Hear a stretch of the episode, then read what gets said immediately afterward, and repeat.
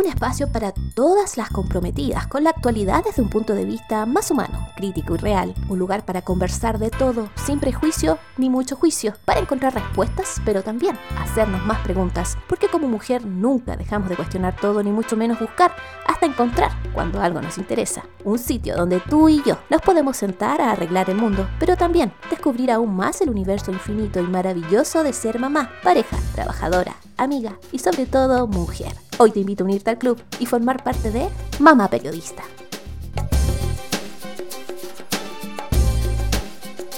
Hola, hola mamás, bienvenidas a un nuevo episodio, a una nueva temporada de Mamá Periodista, el capítulo número 6 de esta tercera temporada, un capítulo en el que quiero aprovechar de agradecer a todas esas mamás que han llegado de distintos países a, este podcast en busca de información, de educación y a todas aquellas que todas las semanas nos siguen fielmente para aprender y, educarse un poquito más sobre la maternidad.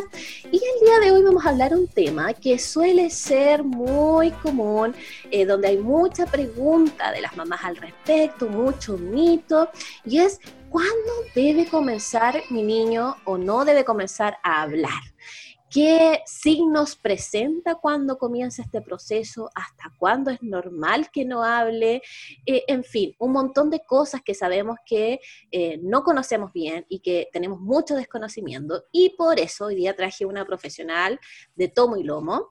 Ella es Mariana González, es especialista en lenguajes y trastornos del lenguaje en niños.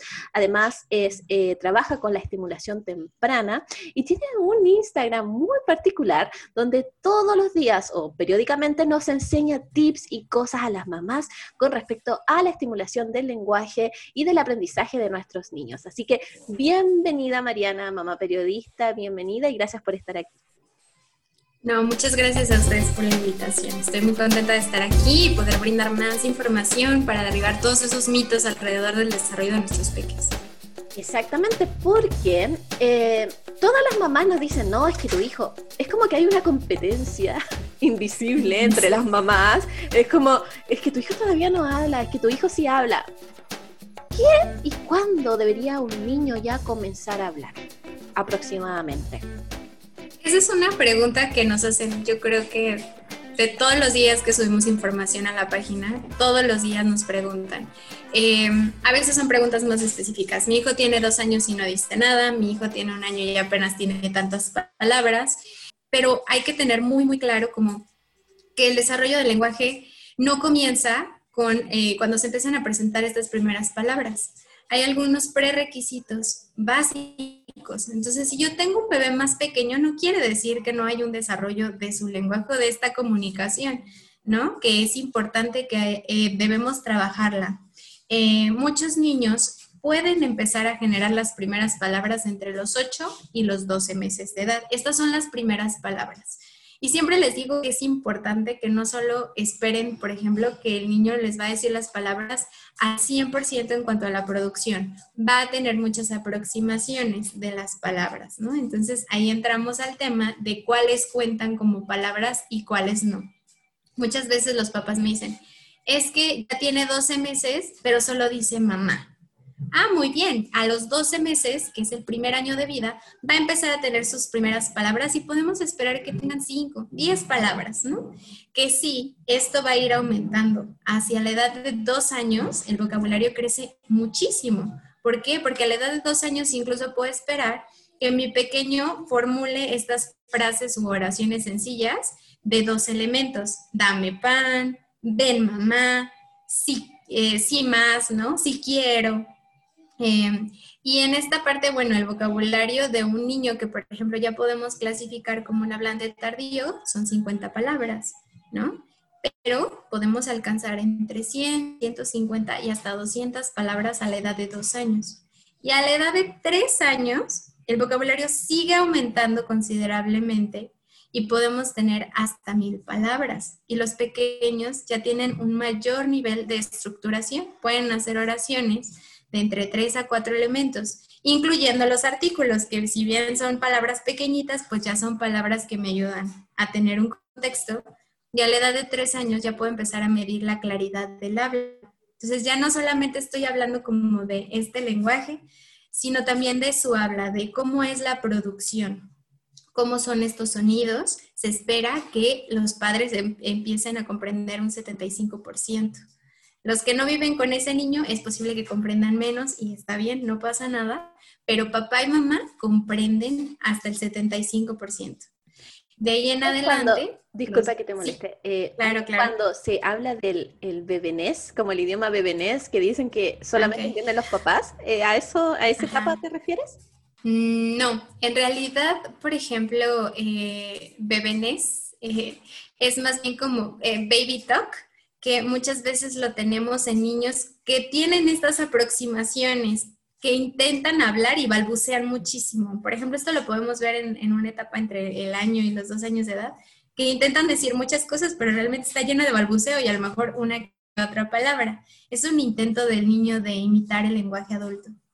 Eh, más bien a la edad de tres años sí hay una claridad de lo que los niños nos dicen, pero hay algunos sonidos que todavía no pronuncian. Por ejemplo, la R todavía no se espera, la R, algunos grupos eh, consonánticos con R tampoco se esperan, pero sí esperamos sonidos como la P, la M, la B, la L, ¿no? Entonces a eso se refiere con la claridad. Y ese mismo desarrollo en cuanto a la pronunciación, pues va aumentando hasta que a los seis años ya no hay ninguna dificultad, ni de lenguaje ni de pronunciación. Ok, ¿y cuál es la diferencia? Porque a veces hay mucha como confusión entre la estimulación y el desarrollo del lenguaje, porque dice, o del habla.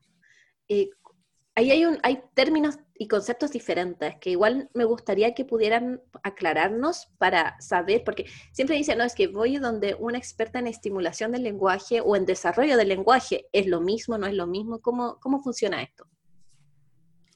Bueno, em, yo soy terapeuta de lenguaje y también me certifiqué como, bueno, como instructora en estimulación temprana y considero que son cosas diferentes.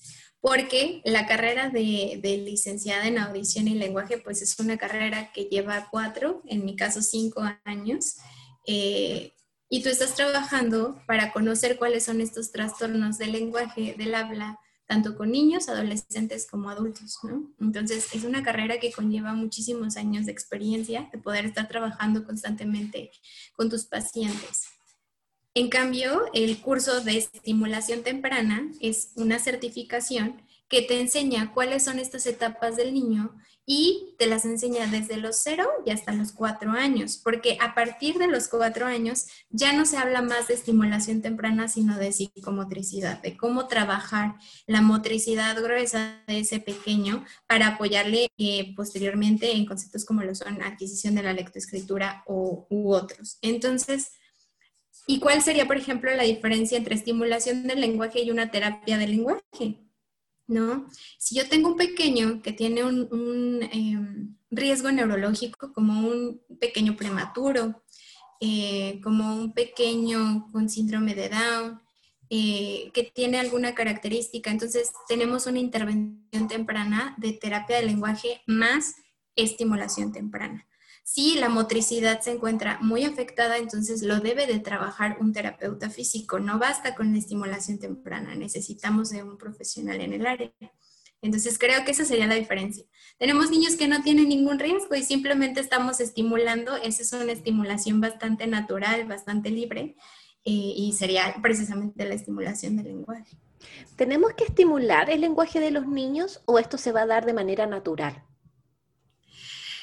No, sí, es súper importante que estimulemos a los niños. Eh, creo que algo que hace la diferencia es precisamente este vínculo, esta interacción con los niños. Si nosotros no tenemos interacción con los niños, pueden sufrir de deprivación, ¿no? De precisamente de esta estimulación y veremos que su desarrollo se va a ver afectado. Y puede no solamente ser su desarrollo del lenguaje, sino de otras áreas, entre ellas el área emocional, por ejemplo. Qué interesante lo que dices, porque como que uno piensa, es como la estimulación temprana física, cuando empiezan con los ejercicios de estimulación y como que uno piensa, no, es que no es necesario. Entonces, es bueno que nos aclares este punto. Y también me gustaría que nos aclararas muchos mitos que hay alrededor, porque a mí me encanta hablar de cosas populares que se pasan de generación en generación y que a la larga nos damos cuenta que no son reales. Entonces, me gustaría que fuéramos aclarándolos uno a uno y pudiéramos eh, entender un poco de dónde vienen y a qué se deben y si son ciertos o no son ciertos. ¿Vale? Entonces, vamos a hablar de una cosa que, algo que se ha extendido popularmente y tiene que ver con estas aplicaciones o plataformas o shows de televisión que eh, ayudarían a potenciar el desarrollo del lenguaje de nuestros niños.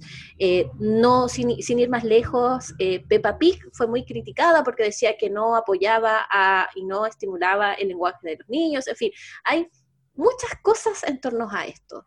Las aplicaciones de teléfono, los shows de, de televisión, ¿ayudan a potenciar o no el desarrollo del lenguaje de nuestros hijos? No, realmente por sí solos no. Los niños pueden empezar a imitar algunos sonidos, algunas expresiones que ven en ellos, sin duda. Eh, pero algo que va a ser como el diferenciador es la interacción. Yo siempre les digo a los papás que también hay muchos estudios que demuestran que los niños no deben estar expuestos eh, a la tableta, al celular, a la televisión si tienen menos de dos años. ¿Por qué? Porque su desarrollo y su maduración neurológica también todavía se está llevando a cabo. Eh, cuando yo veo la tele y cuando veo una caricatura, veo muchos colores, veo muchos estímulos, que es como olas de dopamina para mi cerebro. ¿Qué es lo que pasa cuando mi niño juega? Cuando estoy jugando con él, es como una gotita tras una gotita eh, de tener este neurotransmisor. Entonces, realmente son niños que muchas veces tú los ves y no tienen esa satisfacción, ¿no? Tienen que estar cambiándole al video, no terminan las tareas, hay una menor tolerancia a la frustración y hay muchos estudios que nos demuestran pues que no, no es lo más adecuado. Si tú quieres que tu pequeño tenga una buena estimulación, la mejor forma de hacerlo no es ponerlo frente a la tele, ni siquiera cantar solo, ¿no? Puede ser que tú cantes con él, puede ser que tú veas el programa con él y le pides ese acompañamiento que pida una respuesta, que lo estimule, pero por sí solo mm, no, no lo va a lograr ah, de esa forma. ¿Y cuál es la importancia que tiene hoy día el juego? Porque a veces las mamás nos confundimos y decimos, es que casi tengo que ser el payaso de mi hijo y tenerlo todo el rato entretenido. ¿Qué tan real es eso? ¿Qué, qué, qué tiene de cierto, qué tiene de falso? Porque ahí también hay un poco de desinformación al respecto. Por supuesto. Siempre que trabajo con mis mamás en asesoría, les digo que comprendo que todos tienen una rutina distinta, ¿no? Eh, nosotros podríamos platicarles eh, actividades fabulosas para trabajar, comprar materiales increíbles. El juego es súper importante, es la actividad fundamental en el desarrollo de los niños. ¿Qué es lo que yo les recomendaría? Que incluyan estas estrategias para que sus hijos hablen más, para pedirles una respuesta, para modelar ese lenguaje en la rutina. No, no quiere decir que ustedes van a jugar todo el día con ellos, no, pero qué actividades ya hacen con ellos. Todos los días a lo mejor comen con ellos, todos los días van y los despiertan, les cambian la ropa, los bañan. Esas actividades ya están en tu rutina, no tienes que hacer nada adicional, solo aprender estrategias. ¿Para qué? Para enseñarle nuevas palabras mientras lo estás bañando para pedirle una respuesta mientras están comiendo, ¿no? Creo que se trata más de las estrategias que de darles miles de tareas. Siempre les damos muchas estrategias y alguien me puede decir, ¿qué crees? Me encantó tu video para jugar con bloques. Pero otro me puede decir, no, a mí no me funcionó, a mí me funcionó más la estrategia que diste para jugar con él en el baño, porque es el momento que yo tengo para estimularlo. Entonces, creo que no son recetas, se trata de que ustedes simplemente tomen esa rutina, esas actividades que ya hacen y las puedan enriquecer con estrategias bien enfocadas a desarrollar el lenguaje de los niños. ¿Qué tan, qué tan cierto es, la importancia de que el niño también eh, pase un periodo de tiempo solo y que, porque yo te lo digo, tengo un bebé de 15 meses que está en ese periodo de, de, bla, bla, bla, bla, bla, bla, todo el día. O sea, él es todo el día. Eh, se levanta a las 6 de la mañana y está bla, bla, bla, bla, bla. Entonces, eh, una como mamá dice, a ver, le tengo que escuchar y decir si está bien, te entiendo. Le trato de, de incentivar de que diga las palabras. ¿Qué pasa en este periodo en que los bebés empiezan a balbucear? Que están hablando su idioma, que tú no entiendes nada, eh, eh, ¿cuál, es el, eh, ¿cuál sería mi proceder en, este, en, este, en esta etapa? Bueno, sobre si los niños deben pasar tiempo solos, a veces sí. creo que los niños cuando tienen algún material en casa o incluso no lo tienen, no tienen un juguete, van a encontrar algo con lo cual empezar a jugar. Y esto les va a permitir desarrollar esa habilidad de juego imaginativo representativo y el juego no solamente tiene esa función como de desarrollo motriz o de desarrollo del lenguaje, también es un indicador, es un indicador de cómo está eh, la maduración de nuestro pequeño, ¿no? De ese pensamiento. Entonces, sin duda hay que dejarlos de repente que se aburran un poquito. Sí, claro que sí.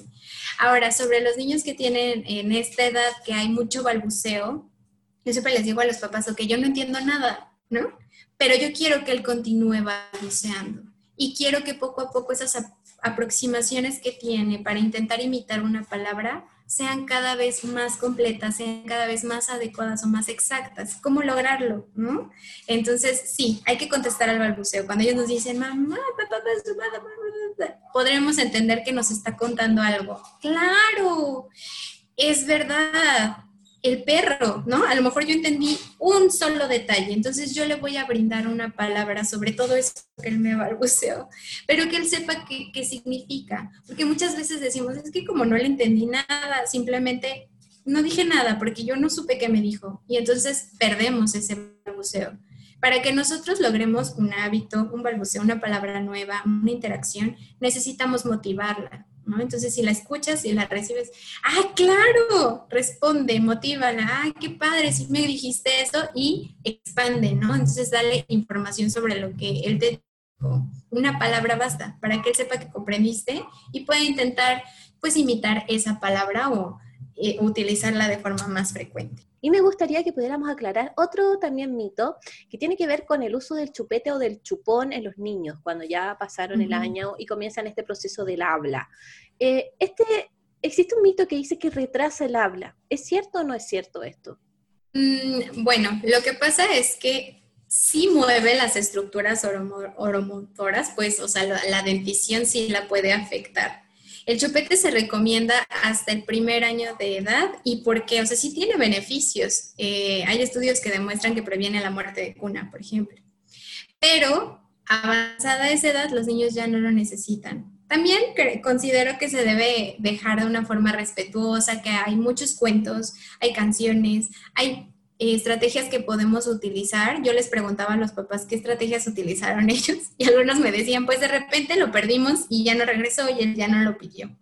Pero hay niños que para ellos el chupete puede fungir como un objeto de transición entre esta etapa de ser bebé a ser un niño más grande. Entonces hay que trabajarlo con mucho cuidado, pero sí, lo que sí sucede es que sí afecta, esta, em, esta estructura la afecta. Entonces lo que puede es afectar a la dentición y por ende a la producción de los sonidos. Como tal en el lenguaje, no. En el lenguaje lo que afectaría más en casa serían las estrategias que yo utilizo o que no utilizo. La interacción a veces con ellos, el dejar de promover el balbuceo, por ejemplo, o darles todo lo que necesitan, ¿no? O ni siquiera que ellos lo pidan señalando, anticiparme. Yo sé que a esta hora él me pide una galleta, entonces antes de que él me la pida, aquí está la galleta el pequeño tiene todos los juguetes a la mano, entonces no hay necesidad de comunicarme porque yo tomo lo que necesito, ¿no? Incluso hay niños que abren el refri y agarran su juguito y ¿para qué me comunico? ¿Para qué hablo? Entonces, estas estrategias pueden afectar, pero como tal, el lenguaje no, tal vez él habla con el chupete. Otro, otro tema que siempre eh, se dice, un comentario súper común, es como los niños hablan más tarde que las niñas. ¿Existe una diferencia de géneros en el desarrollo del lenguaje? No, no, eso es un mito. Hay muchos mitos alrededor de, esa parte, ¿no? Incluso me han dicho los papás, em, es que mi hijo tiene mellizos, ¿no? Es que la niña tuvo un desarrollo motriz más lento que él, pero él más rápido en el lenguaje. Creo que depende de cada uno de los pequeños. O sea, sin duda, esto es algo que veo mucho con los papás en el webinar de estimulación del lenguaje en casa y les digo siempre, el desarrollo va en una línea, ¿no? Eh, ¿Qué quiere decir? Que vamos a ir de forma ascendente. Las habilidades que se pierden, eso tampoco es normal, pero cada niño va a ir a su ritmo. No va a dejar de lado los hitos o las etapas que están marcadas, que están estudiadas, que se espera más o menos a cada etapa. Esto sí hay que tomarlo en cuenta, sí, sí los vamos a esperar en esas etapas, pero tienen una historia clínica. ¿Cómo fue el embarazo con ese bebé? ¿Cómo fue su nacimiento? ¿Cómo ha sido su desarrollo hasta ahora? ¿Cuál es su interacción en casa? La rutina todo eso influye en el desarrollo de un niño y es por eso que en cada caso podemos esperar algunas variantes, pero no, no hay nada que demuestre ese, eso es un mito. ¿Qué pasa con los niños bilingües? También ahí hay mucho mito que dicen que los niños bilingües, eh, hablar tanto, tantos idiomas genera que hablen, se demoren un poco más en desarrollar el lenguaje. ¿Esto es tan así o a qué se debe en el fondo porque a veces hablan un poco después? Hay un periodo silente, así lo conocemos. En el desarrollo del niño bilingüe podemos observar una etapa silente. Y esta etapa lo que está haciendo es que nuestro pequeño está como adquiriendo ese idioma, comprendiendo el uso y podemos esperar que habla menos de lo esperado sí es importante que nosotros, porque a nosotros nos han llegado también casos de niños, que el bilingüismo no causa eh, eh, trastornos, pero sí nos han llegado casos de niños y que aparte tienen algún, alguna dificultad de lenguaje. Eso sí lo hemos visto, pero no es causado por el bilingüismo. ¿Qué pasa con estos niños entonces cuando hay un retraso del lenguaje? ¿Es porque tienen otro tipo quizás de trastornos o no estoy, no estoy haciendo la estimulación correcta? Porque Pasa mucho que, claro, donde hay casas que se hablan tres, cuatro idiomas a veces, y el niño no habla nada, y llegan los dos, tres años y el niño no habla nada. Eso se debe a que hay un mal trabajo de la estimulación, probablemente lo estamos llenando de mucha información y el niño no sabe qué hacer, es como en qué idioma hablo. ¿Por ahí iría la línea? No, no, no. En realidad, eh, el exponer a un niño a diferentes idiomas no va a generar ningún desfase. Eh, ellos eh, naturalmente van a tener sus etapas, pero naturalmente, o sea, vamos a observar que hay un desarrollo de lenguaje en cada caso puede haber como, es muy diverso. Realmente hemos tenido casos de niños que evaluamos y hay un trastorno en el desarrollo del lenguaje y hay otros donde son aspectos de la, de la, interacción en casa que hay que mejorar con los padres, trabajar con ellos para enseñarles cómo estar expandiendo y mejorando el lenguaje de los pequeños, ¿no? Creo que en cada caso pudiéramos encontrar algo diferente, pero sin duda algo que sí, siempre les digo a los papás, no, o sea, el que esté expuesto a uno, dos o tres idiomas no va a generar un desfase en su lenguaje y mucho menos un trastorno. Perfecto. Hablemos ahora de los errores que cometemos los papás, porque acá tenemos mucho, mucho que ver a veces en eh, la estimulación del lenguaje de nuestros niños y el que no se desarrolla a veces ese lenguaje. ¿Cuáles son los errores que ustedes has visto, que tú has visto en base a tu experiencia, más comunes que cometemos los papás a la hora de comenzar a, o tratar la estimulación del lenguaje de nuestros hijos? Bueno, hay, hay varios. O sea, no me gusta también como decirles a los papás, a veces un error. Creo que nadie nos enseña, ¿no? Eh, a lo mejor cuando nosotros estamos criando. Así es, ¿no? O sea, y de una forma muy natural en la que están intentando y, y criar a sus pequeños y sucede, ¿no? Y creo que son más bien como cosas que podemos mejorar.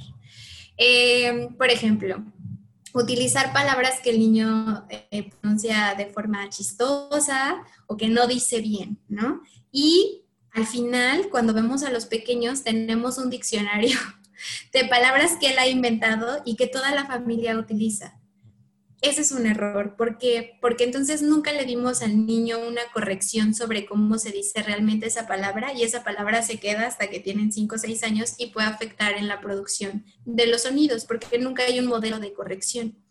Entonces, ay, es que me encanta cómo le dice Bubi a la leche y la leche se queda haciendo eso para siempre. Y entonces otras palabras también se empiezan a pronunciar así, ya te dio risa. Sí, y nos da mucha ternura, pero realmente vamos a ayudarles más dándoles la palabra correcta. Entonces, sí, es cierto lo que dice. Si ustedes hacen eso, ¿qué hacer en cambio? Les voy a decir qué hacer en cambio. Entonces, si él dice de otra forma, ustedes simplemente repitan la palabra de forma correcta y siempre llámenle a las cosas por su nombre. Ese es uno.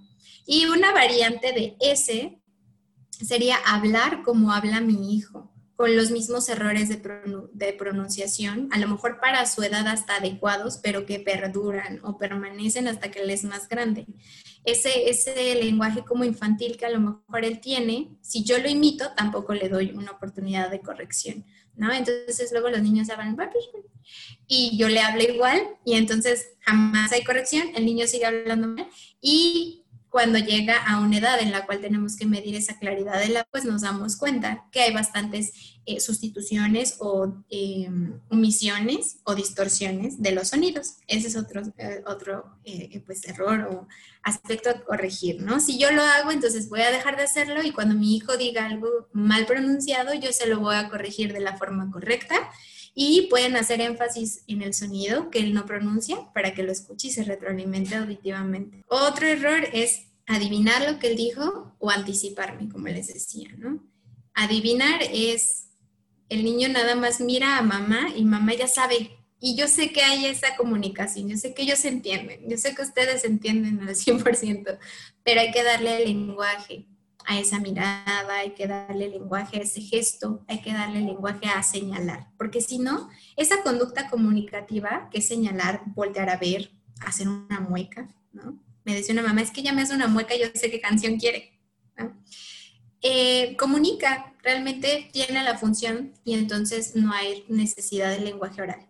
Entonces hay que acompañarlo. Si hace ah, ¿quieres la canción del conejito? ¿No? Y podemos decirle, imítame un sonido. Si no tiene una palabra, un sonido. Empecemos con metas eh, bajitas, pero pidamos lenguaje. Entonces, ese es como de adivinar y anticiparme, ¿no? Entonces, el niño no tiene necesidad de pedir nada porque yo cubro todas las necesidades antes de que él siquiera señale. Entonces, anticiparse también puede ser otro. No sé, ¿quieren que les cuente algunos otros? No, yo creo que esos son los más comunes, porque a veces como mamá, es que yo me reía, porque lo hago, todo lo que tú dices yo lo hago, Soy mi hijo no va a hablar hasta los seis años. No, eh, es súper difícil, porque como tú dices, eh, vivimos eh, en una conexión tan intensa que a mí me pasa exactamente, es como yo miro y sé qué quiere, qué no quiere, veo gestos y sé lo que quiere y me adelanto para que no llore, para que no grite. Entonces, claro, ahí hay un error no un error, algo que corregir, como tú bien dijiste, eh, para las mamás. Me gustaría que por último nos dieras un consejo final como mamás, pero antes me gustaría saber cuándo yo debería llevar a un especialista a mi hijo para que vea si tiene realmente un trastorno de lenguaje o no, en qué edad aproximadamente o qué signos yo me debería fijar para poder ir a un especialista. Muy bien. Bueno, eh, como les comentaba al inicio, si yo tengo un pequeño que ya tiene un riesgo en su desarrollo, que haya sido prematuro, que yo haya tenido complicaciones tanto en el parto o en mi embarazo, que siempre los lleven. El primer año de vida es, es fundamental que vayan con su pediatra porque ellos nos apoyan mucho a detectar todos estos trastornos del neurodesarrollo. Entonces, ese primer año es fundamental. Y si yo tengo un pequeño con estos riesgos, sin duda tengo que llevar un programa de intervención temprana. Puede ser que mi pequeño, yo he tenido niños prematuros que no, tienen los desfases que a lo mejor yo esperaría para la, gravedad, ¿no? De, del tiempo que fueron prematuros, pero vale mucho la pena porque no sabemos realmente cuál va a ser el desfase. Entonces, nosotros empezar a trabajar en esa estimulación de su desarrollo. Si yo tengo un pequeño de un año que no tiene ninguna intención de comunicarse, que no establece contacto visual, que la parte social es eh, difícil para él, que a lo mejor hay situaciones, sonidos, sensaciones que lo sobrecargan o lo llevan a una crisis o a llorar, vale la pena contactar con un profesional y que podamos saber por qué está ocurriendo esto.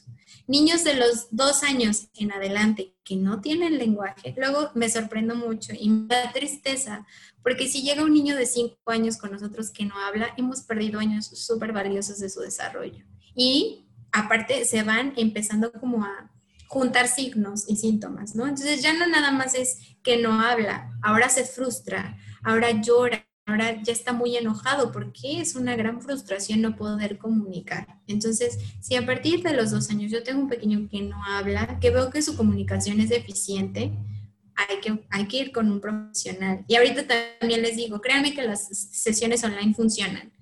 Estamos en una situación como súper extraordinaria. No dejen que el tiempo se vaya. Incluso pueden contactar terapeutas de todo el mundo, ¿no? La moneda, el cambio también a lo mejor les puede hacer más fácil el contactar a un terapeuta y pagar un tratamiento y créanme que tiene resultados para que no dejen pasar el tiempo. Muchas mamás nos dicen, voy a esperar a que esto pase. No sabemos cuándo va a pasar esto, pero el desarrollo de tu pequeño no se detiene, ni la dificultad que presenta. Entonces hay que darle atención oportuna siempre. Qué buen consejo final el que acabas de dar, Mariana, porque con la pandemia muchas mamás hemos quedado esperándonos de que, ay, no, que esto va a pasar, es que esto va a pasar. Y resulta que hoy día los profesionales de la salud están entregando terapias online que tienen la misma efectividad que una terapia presencial. Así que es, es muy importante que eduquemos también a las mamás con respecto a lo que tú acabas de decir. Y precisamente con eso, ya para cerrar y agradecerte por esta entrevista que hemos aprendido un montón, particularmente he aprendido un montón. Te queremos agradecer tu presencia, te queremos agradecer tus consejos y nos gustaría saber dónde te podemos ubicar, porque al final Em, si te tenemos acá, tenemos que saber dónde podemos ubicar. Quizás hay mamás que quieran saber más de ti y quieran eh, una consulta o quieran asesoría o aprender un poco más a través de tu Instagram. Claro que sí. Bueno, pues nos encuentran en Instagram, nos encuentran como arroba aletaterapia, me encuentran también en YouTube. Me gusta mucho brindarles información porque creo que la información para los padres es poder, poder detectar, poder buscar un tratamiento oportuno. Siempre les digo, oportuno siempre entonces me encuentran en YouTube también como Aleta Terapia. Tengo muchos videos con mucha información. En Instagram subimos información todos los días, igual en Facebook.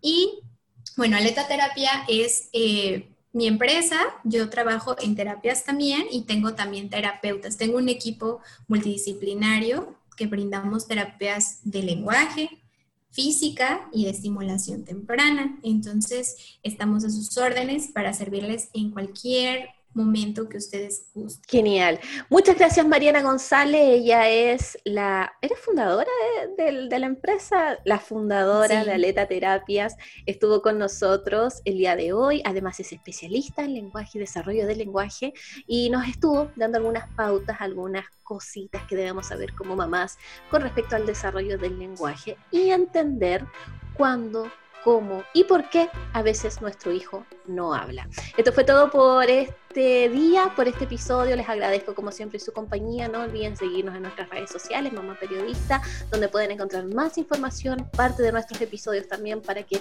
conozcan un poco más sobre quiénes somos y quiénes son los profesionales que están eh, participando de nuestro podcast. Así que sin nada más que decir, esto es todo por hoy. Nos vemos en un próximo episodio de Mamá Periodista.